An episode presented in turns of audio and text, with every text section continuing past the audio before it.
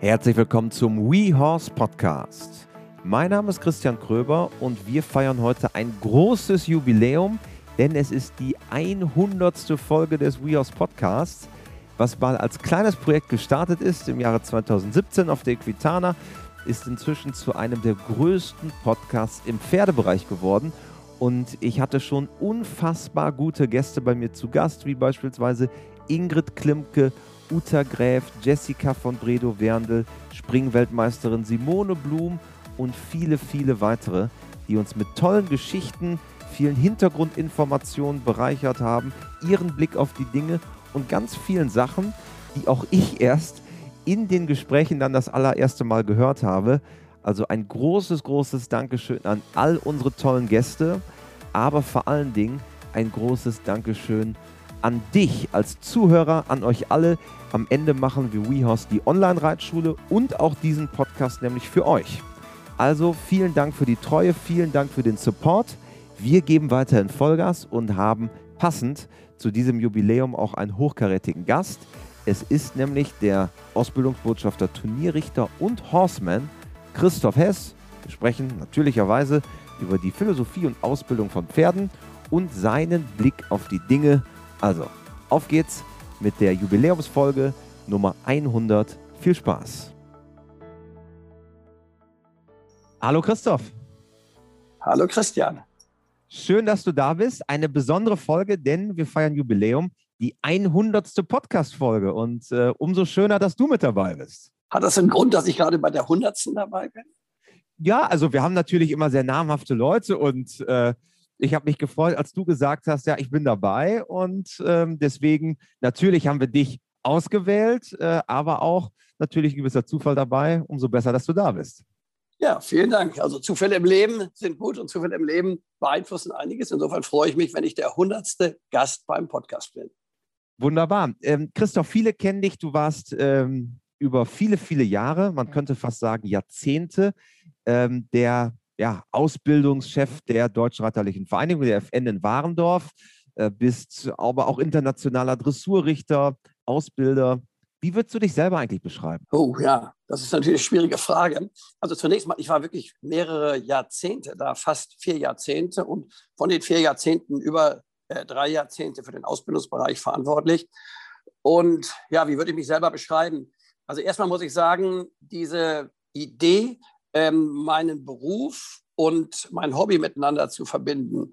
Das hat mein Leben geprägt und das ist mein Wunsch schon ganz, ganz früh gewesen.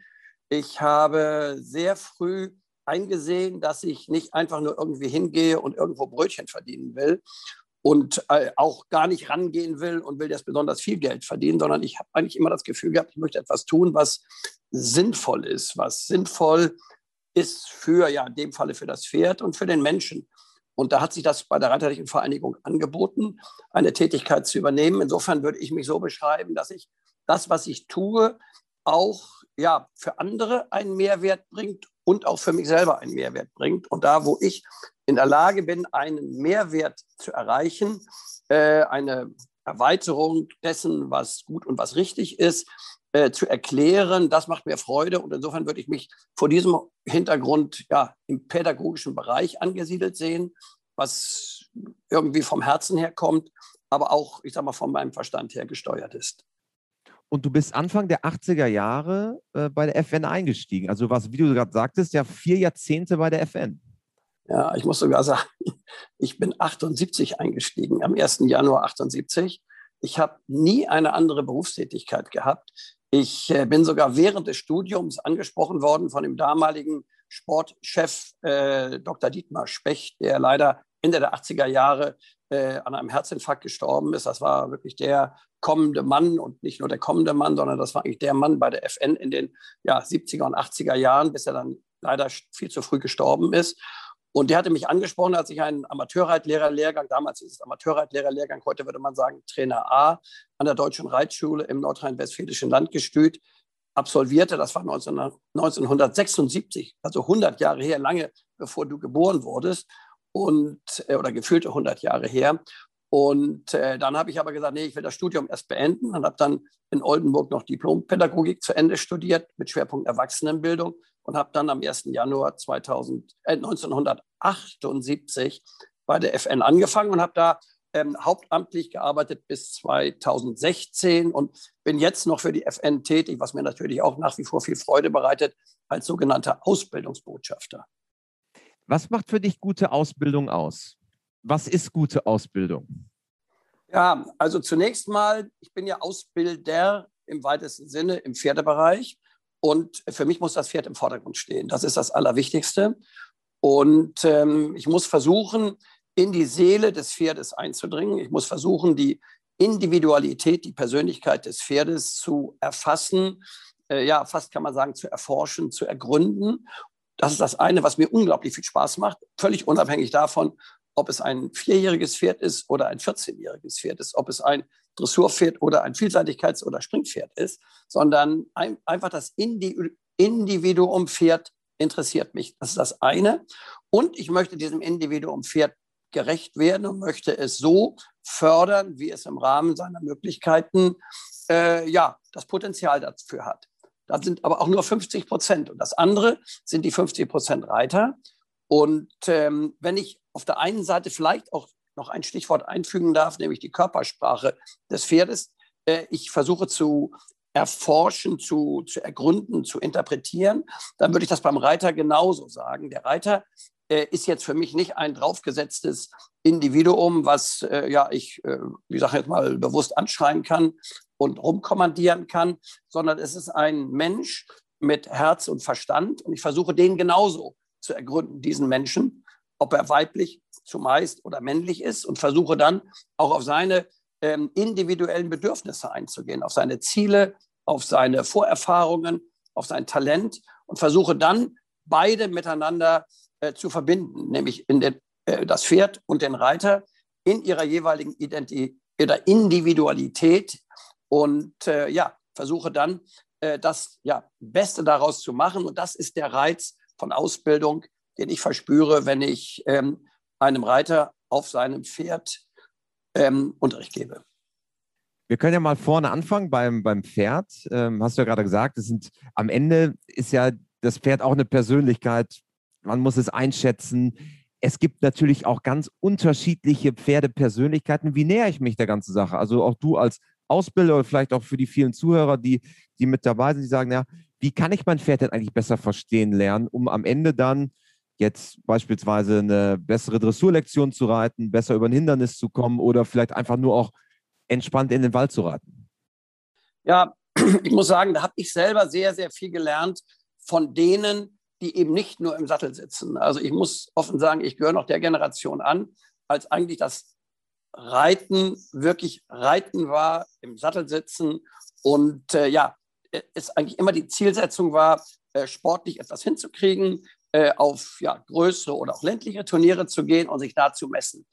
Und das Ganze sehr Reitervereins äh, gegründet oder meist ja halt nur in Reitervereinen. Meist hatten wir, und ich bin da, glaube ich, in einer Generation groß geworden, wo es vielen so ergangen ist, äh, Ausbilder, die im Krieg ähm, ja, als Unteroffiziere, Feldwebel oder einige wenige auch als Offiziere in der Kavallerie tätig waren. So, das war so die Ausrichtung. Und mit diesem Gedankengut bin ich dann auch zur FN Ende der 70er Jahre gekommen und habe das sehr lange gepflegt, bis ich mehr und mehr geöffnet wurde. Und da ist dein Vater für mich ein ganz wichtiger Garant gewesen. Denn die Equitaner hat sich sehr, sehr früh anderen Reitweisen geöffnet und einem weitergehenden Umgang mit dem Pferd. Und das hat mir sehr, sehr früh die Augen geöffnet. Und ich habe also sehr früh angefangen, auch mich mit anderen Reitweisen zu beschäftigen und nicht nur vom Sattel aus, sondern auch ähm, vom Umgang mit dem Pferd. Äh, Beispiel Pat und Linda Parelli, um ein Beispiel zu nennen, mit denen ich viele, viele Seminare in Deutschland und in Amerika gegeben habe, unter anderem auch bei der Equitana mit der Oberzeile Two Worlds are coming together. Ich war immer stand für das klassisch FN-orientierte Reiten und sie haben halt den anderen Ansatz gehabt, eben mehr äh, vom Pferd aus das Ganze zu betrachten. Und ähm, dieser Ansatz, der hat mir die Augen kolossal geöffnet. Insofern würde ich heute jedem Reiter äh, ja eigentlich als Tipp mitgeben, sieh dir dein Pferd erstmal an ohne Sattel. Sieh es dir in der freien Bewegung an. Sieh dir das Pferd äh, auf der Wiese an. Wie, wie verhält es sich als Individuum? Du solltest viel Bodenarbeit machen mit deinem Pferd, um einen Kontakt zu deinem Pferd aufzubauen. Das sind alles Dinge, die dir am Ende, wenn du dann reiterlich voranschreiten willst, äh, gut tun. Also dieser Ansatz im weitesten Sinne mal überschrieben, Natural Horsemanship. Das ist jetzt nicht irgendetwas, wo ich sage, das hat die Welt jetzt bekommen, weil wir nach Amerika geblickt haben und da die Monty Roberts und die Parellis dieser Welt gesehen haben, sondern das ist etwas, was vielleicht in, in vielen Jahren, in denen ich auch in, für die Ausbildung bei der FN verantwortlich war, zunächst mal ein bisschen zu sehr in den Hintergrund gerückt ist. Und insofern bin ich jetzt sehr, sehr froh, dass das Gedankengut, was dein Vater sehr nach Deutschland brachte, jetzt sich mehr und mehr hier auch durchsetzt. Und ich bin total auf dieser Linie, bin total aufgeschlossen und habe selber davon in den letzten Jahren sehr, sehr viel profitiert und bringe das auch mehr und mehr in meinen eigenen Unterricht mit ein. Vielleicht für alle, ähm, die zuhören, die es nicht wissen, die Equitana, die Weltmesse des Pferdesports in Essen, war immer auch in den vergangenen Jahrzehnten ein bisschen ein Schaufenster für andere Reitweisen, andere Rassen, gerade auch in den Anfangsjahren 70er, 80er, äh, wo, wo dann ja Rassen, die in Deutschland so ja gar nicht bekannt waren, über die Equitaner dann auch ja, nach Europa, nach Deutschland gebracht und haben ein bisschen auch den Blick geweitet. Ja, und das hat uns gut getan. Man ist ja, das kann ich offen sagen, wenn man für einen Verband tätig ist, äh, dann ist man, wie es wahrscheinlich in anderen Berufen auch der Fall ist, so ein bisschen in so einem Tunnel. Man ist so ein bisschen gefangen, auch das, was in den, in den Lehrbüchern steht, siehe in den Richtlinien für Reiten und Fahren, die ja, äh, wenn man so will, über 100 Jahre alt sind, auf die Heeresdienstvorschrift zurückgehen. Also das Ganze ist zu Beginn noch sehr militärisch orientiert gewesen, sehr auch auf den Sport eines Mannes ausgerichtet gewesen. Die Frauen sind ja erst viel später in unseren Sport gekommen, die ihn ja und heute dominieren sie ihn, in der Breite dominieren sie ihn ja bei weitem. Also wenn ich Lehrgänge gebe, habe ich meist, ja, wenn ich Glück habe, ein, einen Mann bei zehn Reiterinnen. Wenn es gut geht, oft ist es äh, so, dass ich nur äh, Damen habe, was mir Freude bereitet, davon ja. abgesehen. Aber der Sport hat sich kolossal verändert. Im Leistungssport sieht es nachher ein bisschen anders aus, aber jetzt in der Breite ist es so. Und das hat ja auch Auswirkungen auf den Unterricht, das hat Auswirkungen auf die Vermittlung, die Vermittlungskompetenz, die der Ausbilder mitbringen muss. Ähm, aber es hat auch Auswirkungen auf das Pferd. Und äh, wenn wir früher, ich sage mal, Pferde hatten, die entweder hannoverisch gebrannt waren oder oldenburgisch oder holsteinisch gebrannt waren, dann haben wir heute ja ein ganz breites Spektrum an Pferden. Also als ich Kind war, gab es, ich sage mal, den Volkswagen, den Opel, den Ford und den Mercedes. Aber wie viele individuelle Fahrzeuge mit verschiedenen Motoren und Farben und, und Design wir heute in den einzelnen Segmenten der Autos haben, das ist so ein bisschen ähnlich wie bei den Pferden auch. Wir haben die Andalusier, wir haben Achal Tequina, die eingekreuzt sind mit Hannoveranern. So ein Pferd hatte ich jetzt gerade neulich im Lehrgang in Pferden. Und, und, und die ganzen verschiedenen Ponyrassen. Und wir sehen, ein, einen viel größeren Mix an Pferden, in Anführungsstrichen, Mix bitte in Anführungsstrichen, äh, die auch ja, mit ihrer Individualität dann entsprechend behandelt und auch geritten werden müssen, die auch ganz unterschiedliche Eigenschaften mitbringen am Boden, aber auch unter dem Sattel. Und insofern hat sich da sehr viel getan und das setzt also auch in der Ausbildung sehr viel mehr Flexibilität voraus, was mir persönlich gefällt. Aber was, wenn man ein reiner FN ähm, ja, Funktionsträger ist zunächst mal, und so muss ich mich selber einschätzen, mir schwer gefallen ist, da diese Breite zu haben. Insofern haben mir Gespräche mit Menschen wie eben auch deinem Vater seinerzeit immer sehr, sehr gut getan, weil die einen breiteren Horizont hatten ähm, und ja, mich dann auch manchmal in eine Welt entführt haben, die mir bis dahin noch verschlossen war dieser breite Horizont, den du, den du ansprichst, würde man ja jetzt, wie du gerade selber auch gesagt hast, bei der FN ja gar nicht primär vermuten. Da würde man sagen, Richtlinien, gerade wie du ja auch berichtet hast, mhm. entstanden aus der HDV 12, die Richtlinien und das ist so ein bisschen in Anführungsstrichen der Dienst nach Vorschrift. Ist dann dieser, ähm, diese, diese Horsemanship-Komponente vielleicht auch so ein bisschen der Kit zwischen den verschiedenen Reitweisen, dass man sagt, egal ob ich Springreiter bin, Dressurreiter, Westernreiter oder einfach nur gerne mit meinem Isländer in den Wald reite, ist dieses Horsemanship-Element vielleicht das, was auch alle dann connectet? Ja, genau so ist es. Ich glaube, das ist eine sehr gute Sichtweise. Ich glaube, das ist das, was uns zusammenbringt, was, der, was KIT auf der einen Seite ist und uns auch die Möglichkeit gibt, äh, ja, irgendwie aufeinander Art zuzugehen, auch menschlich aufeinander zuzugehen und nicht mit den Fingern auf den anderen zu zeigen. Und das hat die FN, glaube ich, jetzt in den letzten Jahren sehr, sehr gut erkannt und hat dann auch die Richtlinien, genau wie du sie zunächst beschrieben hast, so habe ich sie übernommen damals. Sie war noch sehr, äh, ja, ähm, man kann fast sagen, militärisch geradlinig konform, hat sich sehr viel mehr geweitet, weil sich die FN eben auch fragt, wie können wir ein Klientel erreichen, was wir mit den alten Richtlinien, die eben mehr militärisch geprägt waren, heute gar nicht mehr erreichen könnten. Insofern ähm, äh, hat sich da einiges getan und ich muss sagen, kann sogar ein Buch erwähnen, was mir ausgesprochen gut gefällt. Das sind jetzt die Richtlinien, Band 2, die sehr viel mehr Flexibilität zeigen, sehr viel mehr auf die Individualität der einzelnen Pferde, Pferderassen eingehen. Und insofern ist das, glaube ich, ein, ein guter Schritt, den die FN da in den letzten Jahren getan hat. Wie ist das eigentlich als Ausbildungsleiter der FN? Bekommt man dann an einem Tag gesagt, hier, lieber Herr Hess, sind ja jetzt neu hier, hier sind jetzt übrigens die Richtlinien in der, in der Urversion, jetzt entwickeln Sie sie mal weiter oder wie, wie war das? Ja, also das ist äh, einerseits die, die Problematik, die man in der FN hat. Man möchte oder in einem Verband hat generell. Ich glaube, das hat mit FN nur bedingt etwas zu tun. Ähm, das sehen wir ja auch an den politischen Parteien immer wieder. Da kann ein äh, Kanzlerkandidat auch nicht sagen, jetzt wollen wir dahin marschieren. Der muss immer sehen, dass er seine Partei mitnimmt und dass er die Gremien mitnimmt. Und so ist es in der FN auch.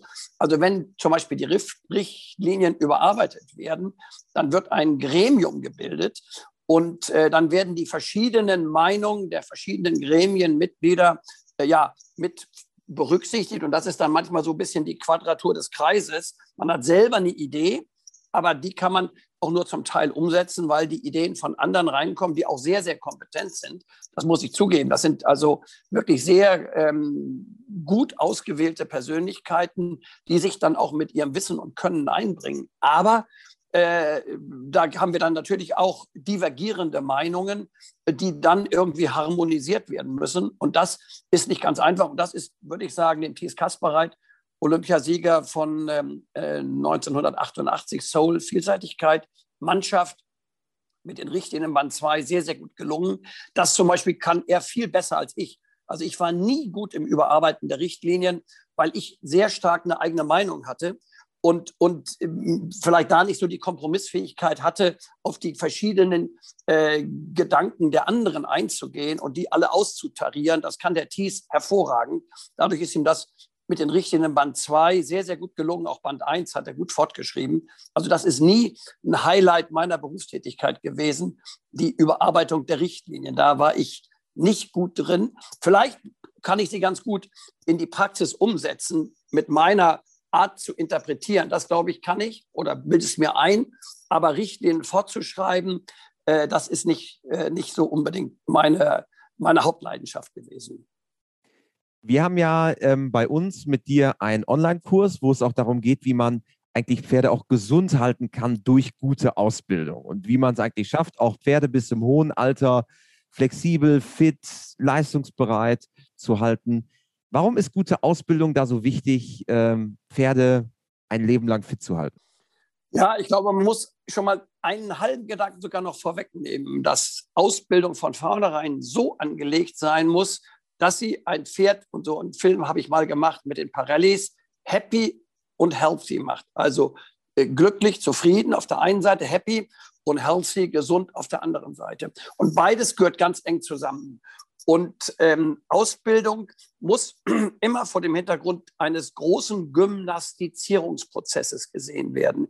Ähm, wir bringen den Pferden nicht irgendwelche Tricks bei, vielleicht sogar gegen in ihre ähm, natürliche oder gegen ihren, ihren Körper, gegen ihre Individualität äh, und belasten sie mit, mit irgendwelchen Dingen in extremer Weise, sondern wir versuchen, die Pferde so auszubilden, so ist zumindest die, in, der, in der Idealversion, äh, sollte es so sein, dass sie äh, gestählt werden, dass sie gestärkt werden, dass sie ihren Körper mit mehr Elastizität, äh, mit besserer Koordination auf der Basis von gut entwickelter Kraft so einsetzen, ähm, ihren Körper so einsetzen, dass die, die geforderten Lektionen, die geforderten Hindernisse, die zu überwindenden Hindernisse für sie keine ähm, äh, Herausforderung darstellen, die sie gesundheitlich belasten, sondern die eigentlich sie gesundheitlich weiter fördern. Also vergleichbar mit dem Gymnastizierungsprozess, den wir als Menschen machen, wenn wir joggen, wenn wir Fahrrad fahren, wenn wir schwimmen, wenn wir in die, ins Fitnessstudio gehen, etc. pp. So müssen wir das verstehen. Also, und das muss auch so individuell gesteuert sein, bitte im Ideal, äh, dass ähm, ich das Pferd äh, nicht belaste, sondern aufbaue, sodass ich es hinterher etwas mehr belasten kann. Aber immer vor dem Hintergrund, dass das Pferd selbst motiviert ist, selbst an dem, was ich mache, Freude hat, mitkämpft, in Anführungsstrichen, egal ob ich auf dem Anfängerniveau unterwegs bin mit dem Pferd auf niedrigem Niveau oder äh, ganz oben in Richtung Olympische Spiele angekommen bin. Das Pferd muss Freude haben an dem, was ich von ihm verlange. Und wenn ich das hinkriege, dann habe ich einen richtigen Gymnastizierungsprozess und einen richtigen motivationalen Prozess gestartet. Und das ist so die Zielsetzung, die ich mit meinem Unterricht verfolge. Und der Erfolg, um das nochmal zu sagen, der dann hinterher sich einstellt auf dem Turnier, ist für mich immer sekundär. Das Ausbildungsmoment ähm, steht immer im Vordergrund. Ist quasi das Ergebnis der Arbeit vorher. Und eigentlich gibt es da ganz genau. viele kleine Erfolge auf dem Weg dahin. Genau. Ja, es gibt Erfolge und man muss natürlich auch Misserfolge mit einkalkulieren. Das ist so, aber muss die sorgfältig analysieren, genauso wie man die Erfolge analysieren muss. Was war jetzt besonders gut? Warum habe ich den Erfolg gehabt?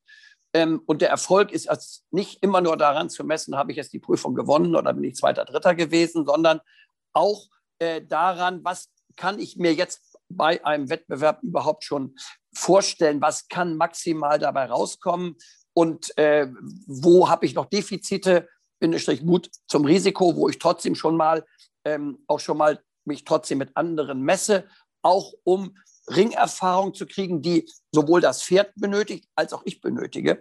Also eine Perfektion zu Hause werde ich nicht hinkriegen, äh, wenn ich nur zu Hause trainiere, ähm, sondern ich muss sie auch wirklich auf dem Turnier immer mal wieder abprüfen lassen.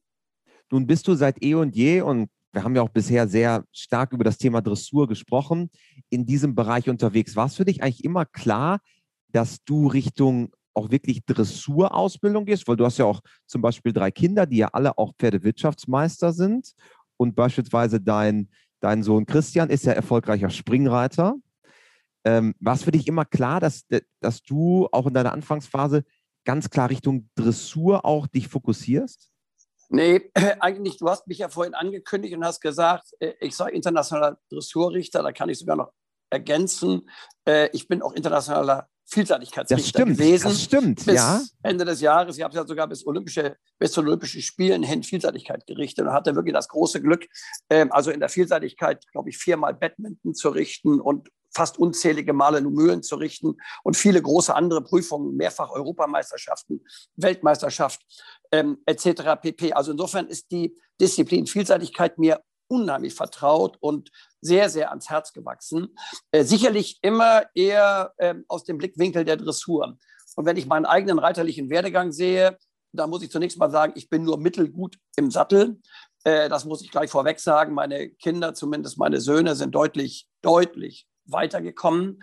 Ähm, und, ähm, aber alle drei, auch meine Tochter, äh, haben, wie du gerade sagtest, den, den Meistertitel in der, in der Pferdewirtschaft. Das ist mir sehr, sehr wichtig gewesen, dass sie ihre Ausbildung äh, und das, was sie auf Turnieren äh, gezeigt haben oder zeigen, auch durch eine solide Ausbildung abgerundet haben. Und ich komme aus der ländlichen Reiterei, schwerpunktmäßig aus der Nähe, vorwiegend aus der Nähe von Hannover. Und ich habe alles getan, selber bis ähm, ja, M bzw. S, Dressur, Springen und Gelände bis M äh, und ähm, äh, Dressur bis S und Springen auch, glaube ich, ein, ein zweimal bis S. Ähm, aber mehr im mittleren Bereich da habe ich viel, ja, im, im, gehobenen ländlichen Bereich bin ich geritten, in allen drei Disziplinen. Und für mich äh, äh ist die Dressur als Schwerpunkt eigentlich erst gekommen, als ich bei der FN gewesen bin. Vorher habe ich es in allen drei Disziplinen gemacht und ich fühle mich allen drei Disziplinen gegenüber ganz eng verbunden oder mit ihnen ganz eng verbunden, nach wie vor. Aber ähm, da, das, äh, da teilt sich äh, auch, oder haben wir dasselbe Schicksal. Auch bei mir war es quasi Blut, Schweiß und Tränen, überhaupt was zu erreichen, turniersportlich. Ähm, aber man sieht ja an, an deinen Kindern, dass du da wirklich auch Wert drauf gelegt hast, dass die auch sehr klassisch dann ausgebildet werden, oder? Ja, weil ich davon total überzeugt bin. Und ich habe es bei anderen gesehen, aber das habe ich dann meist nur parallel gesehen oder hinterher gesehen, dass erfolgreiche Eltern, gerade im, im, Sattel erfolgreiche Eltern, sich vielleicht um die Ausbildung ihrer Kinder nicht so intensiv selbst bemüht haben, sondern ihnen vielleicht ein ordentliches Pony gaben und sagten, reit mal los. Nur das geht nicht. Ähm, und ähm, als meine Kinder, äh, vor allem die Jungs, ich muss im Nachhinein zugeben, um Friederike hätte ich mich vielleicht noch ein bisschen mehr kümmern müssen, aber in der Zeit habe ich sehr, sehr viel gerichtet. International war sehr viel unterwegs und äh, hatte da vielleicht nicht so die Zeit und die Muße, mich noch intensiver um sie zu kümmern. Aber gerade bei meinen Söhnen äh, Philipp und Christian habe ich mich ganz intensiv gekümmert, haben wir abends jeden Abend geritten und äh, für mich unvergesslich, wenn Christian morgens aufwachte, hat er nicht Guten Morgen gesagt und hat gesagt, Vater, wann reiten wir heute Abend? Das war eigentlich, äh, der, der, dann wusste ich, Christian ist wach und geht jetzt in die Schule. Und dann haben wir jeden Abend zusammen geritten, äh, Pferde in der Nähe des DOKRs stehen gehabt und haben dann im DOKR, damals hieß es Bundesleistungszentrum, abends geritten. Ich hatte die Leitung da und nach Feierabend habe ich dann, oder wenn, wenn der Betrieb da ruhig war, habe ich dann mit denen gearbeitet. Und äh, da war mir wichtig, ähm, äh, ihnen wirklich das Basiswissen und Können ganz solide beizubringen, äh, weil ich genau wusste, ich habe es in der Schule leidvoll erlebt, äh, an, an, der Sprache Englisch. Wir mussten immer äh, Nacherzählungen schreiben und in der Mittelstufenzeit bin ich halt nur im Stall gewesen, habe nur geritten und, und habe keine Vokabeln und keine Grammatik gelernt, mit der Konsequenz, dass ich also auch ähm, die, ähm, die Nacherzählung nicht verstanden habe, bis ich dann irgendwann sagte, Christoph, das kann doch gar nicht angehen. Ähm, man muss die die Basis sicher haben. Und an der leidvollen Erfahrung mit der Sprache Englisch und Sprache Latein will ich gar nicht erwähnen, das war noch dramatischer bei mir. Äh, äh, da habe ich gemerkt, es geht nur, indem man das kleine Einmaleins sauber in, internalisiert, inhaliert hat. Und das, deshalb habe ich bei meinen Kindern so einen Wert darauf gelegt, dass sie das sorgfältig lernen und auch flankiert mit den dann vorhandenen Prüfungen der FN. Und äh, das ist mir wichtig. Und darauf, genau darauf lege ich auch, wenn ich heute Seminare und Lehrgänge gebe, auch meinen allergrößten Wert, dass die Basisdinge in Ordnung sind. Nur auf der soliden Basis kann ich was anderes nachher aufbauen. Und wenn die nicht da ist, bleibt alles andere Makulatur. Was sind für dich Ausbilder oder Persönlichkeiten aus der Pferdewelt, wo du sagst, ah, die machen das richtig, richtig gut? Ja, also ich meine, eine, die bei euch äh, tätig ist, ist natürlich Ingrid, die ich über Jahre verfolge, ähm, äh, weil die eben auch basierend auf der Familientradition Rainer Klimke, parallel Michael, aber gerade auch Ingrid als die perfekte Nachfahrin ihres Vaters, das finde ich schon ganz herausragend. Es ist nicht schwierig, weit zu gucken. So eine Familie Jung habe ich über Jahre verfolgt, dass Michael ein Michael solcher Jung, frisch gebackener deutscher Meister. Genauso ist es. Das kommt nicht von ungefähr. Da ist ganz viel äh, Wissen und Können. Schon der Großvater hat das super gemanagt bei seinem Vater, hat dann sich unheimlich dafür eingesetzt, dass er die richtigen Sponsoren auch für Michael gefunden hat. Der Vater hat sehr früh das herausragende Talent von Michael erkannt, hatte damals, das finde ich äh, ganz toll, das habe ich damals schon gesehen, im St. Georg, glaube ich, war so eine Serie, da wurden Fotos eingereicht von Jugendlichen und äh, George Morris sollte die kommentieren. Und schon zehnjährig hat George Morris aufgrund dieses Fotos gesagt, hey, das ist ein ganz riesiges Talent. Das ist so ein, so ein zweiter. Äh, sicherlich finde ich Klaus Balkenhol herausragend gut, wie er das macht, wie er unterrichtet, wie seine Philosophie ist. Mit Uta Gräf mache ich viel zusammen. Die Art, wie sie mit Pferden umgeht, finde ich ganz herausragend gut, weil sie eben das Pferd als Individuum nimmt, ihr es nicht um den letzten großen Erfolg geht, aber um ja, das glückliche Pferd, das eben auch dann die Möglichkeit hat, tagsüber draußen zu sein und nicht, äh, ich sag mal, in einer Box äh, ist, um, um dann äh, Höchstleistung zu bringen. Das, äh, ich will mal so sagen, die, die das äh, so machen wie Uta, äh, kommen vielleicht manchmal nicht ganz, ganz oben an, aber die Art, wie sie es macht, tut mir immer wieder gut, wenn ich es beobachte.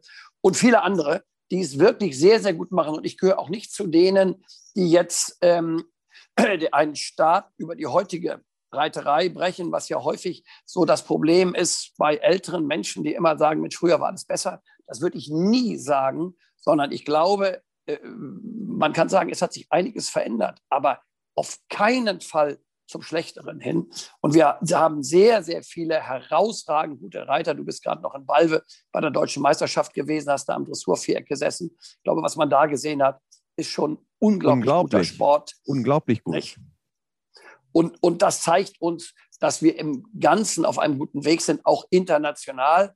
Gebe zu, wir haben so vor 10, 15, 20 Jahren einen echten Schritt in eine verkehrte Richtung getan, als wir uns intensiv mit dem Thema Rollkur auseinandersetzen mussten, wo wir Richter, und ich zeige da ganz bewusst auch mit, mit auf mich, vielleicht das Spektakuläre mehr im Vordergrund gesehen haben und vielleicht ein bisschen insgesamt aus heutiger Sicht betrachtet zu gut bewertet haben, anstatt wirklich auf die Solidität und das richtige Reiten äh, genügend Wert zu legen. Und äh, das hat sich Gott sei Dank jetzt verändert. Und wenn ich nach England blicke, wie toll da geritten wird, die guten deutschen Reiter sehe und in vielen anderen Ländern sehe ich wirklich herausragend gute Reiter, Dänemark, Schweden, also die Skandinavier generell. Also ich glaube, da werden wir ein, wenn es so hoffen wir ja alle zu Olympischen Spielen kommt in Tokio. Ich glaube, mit letzter hundertprozentiger Wahrscheinlichkeit kann man es immer noch nicht sagen, aber wir hoffen es natürlich alle. Äh, dann werden wir da ganz herausragend guten Sport sehen. Lieber Christoph, ähm, zum Schluss eines jeden Podcasts bei uns gibt es die vier klassischen WeHorse-Fragen die jetzt natürlich auch für dich kommen. Und Frage Nummer eins ist, hast du ein Motto, nach dem du lebst? Ja, ich möchte in Harmonie leben. Ich möchte Harmonie verbreiten. Aber ich möchte auch auf der anderen Seite eine klare Linie verbreiten äh, oder leben, äh, an der ich mich selber ausrichte, die mir Kraft gibt und äh, die mich zu einem ehrlichen Menschen werden lässt oder sein lässt. Wunderbar. Frage Nummer zwei. Hast du einen Menschen, der dich besonders im Hinblick auch auf die Pferde geprägt hat? Ja, ich würde sagen, ein Ausbilder, der ein väterlicher Freund war, Eberhard Meyer-Evalo, ein ländlicher ähm, Reiter, ein Landwirt aus der Nähe Hannovers, ein Amateurausbilder, äh, der mich insofern geprägt hat, weil er mir die Wege aufgezeigt hat, äh, äh, die ich gehen muss, um äh, selber ein guter Reiter zu werden, beziehungsweise ein guter Pferdemensch zu werden. Ähm, er selber ist leider viel zu früh gestorben aber hat mir den Weg nach Hoja in die Reitschule gewiesen, hat mir den Weg zur deutschen Reitschule gewiesen, an die, also in, in Warendorf zu Schülerzeiten, weil ich nicht das Glück hatte wie viele andere oder vielleicht war es auch ähm, doch gerade rum, andersherum Glück, äh, dass ich eben in einer Nicht-Pferde-Familie ähm, groß geworden bin. Und insofern war ich auf Menschen wie Eberhard Meyer-Evalo angewiesen oder auf diesen Menschen angewiesen, weil er mich in die ja, Welt der Pferde in die Welt der Pferdefreunde abgeholt hat. Dann Frage Nummer drei. Wenn du Reitern oder Pferdemenschen eine Sache im Umgang mit ihren Pferden auf den Weg geben könntest, was wäre es? Ja, versuch dich in die Individualität deines Pferdes hinein zu fühlen. Ähm, versuche dein Pferd zu verstehen und versuche die Individualität deines Pferdes ähm, über den eigenen Wunsch äh, zu setzen, selbst Erfolg zu haben. Äh, ich sage mal, das Glück des Pferdes muss über dem eigenen Wunsch stehen, selbst erfolgreich zu sein. Wunderbar. Und zum Abschluss vervollständige bitte diesen Satz. Pferde sind für mich. Neben meiner Frau und meiner Familie das Wichtigste in meinem Leben. Wunderbar. Christoph, es hat sehr viel Spaß gemacht. Schön, dass du da warst bei uns im Podcast. Und äh, vielen Dank. Ich bedanke mich bei dir. Du machst das fantastisch. Es macht Freude, sich mit dir zu unterhalten, weil man merkt, dass du ein echter Pferdefreund bist, dass du sehr viel äh, positive Energie ausstrahlst. Und ich wünsche dir für deine weitere Tätigkeit viel Freude und vor allem viel Erfolg. Ja, vielen Dank. Äh, ich werde fast ein bisschen rot. Vielen Dank für die Blumen hier zur 100. Folge. Äh, war nicht abgesprochen vorher. Äh, danke dir, Christoph. Freut mich sehr. Und schön, dass du dabei warst bei uns. Bis bald. Tschüss.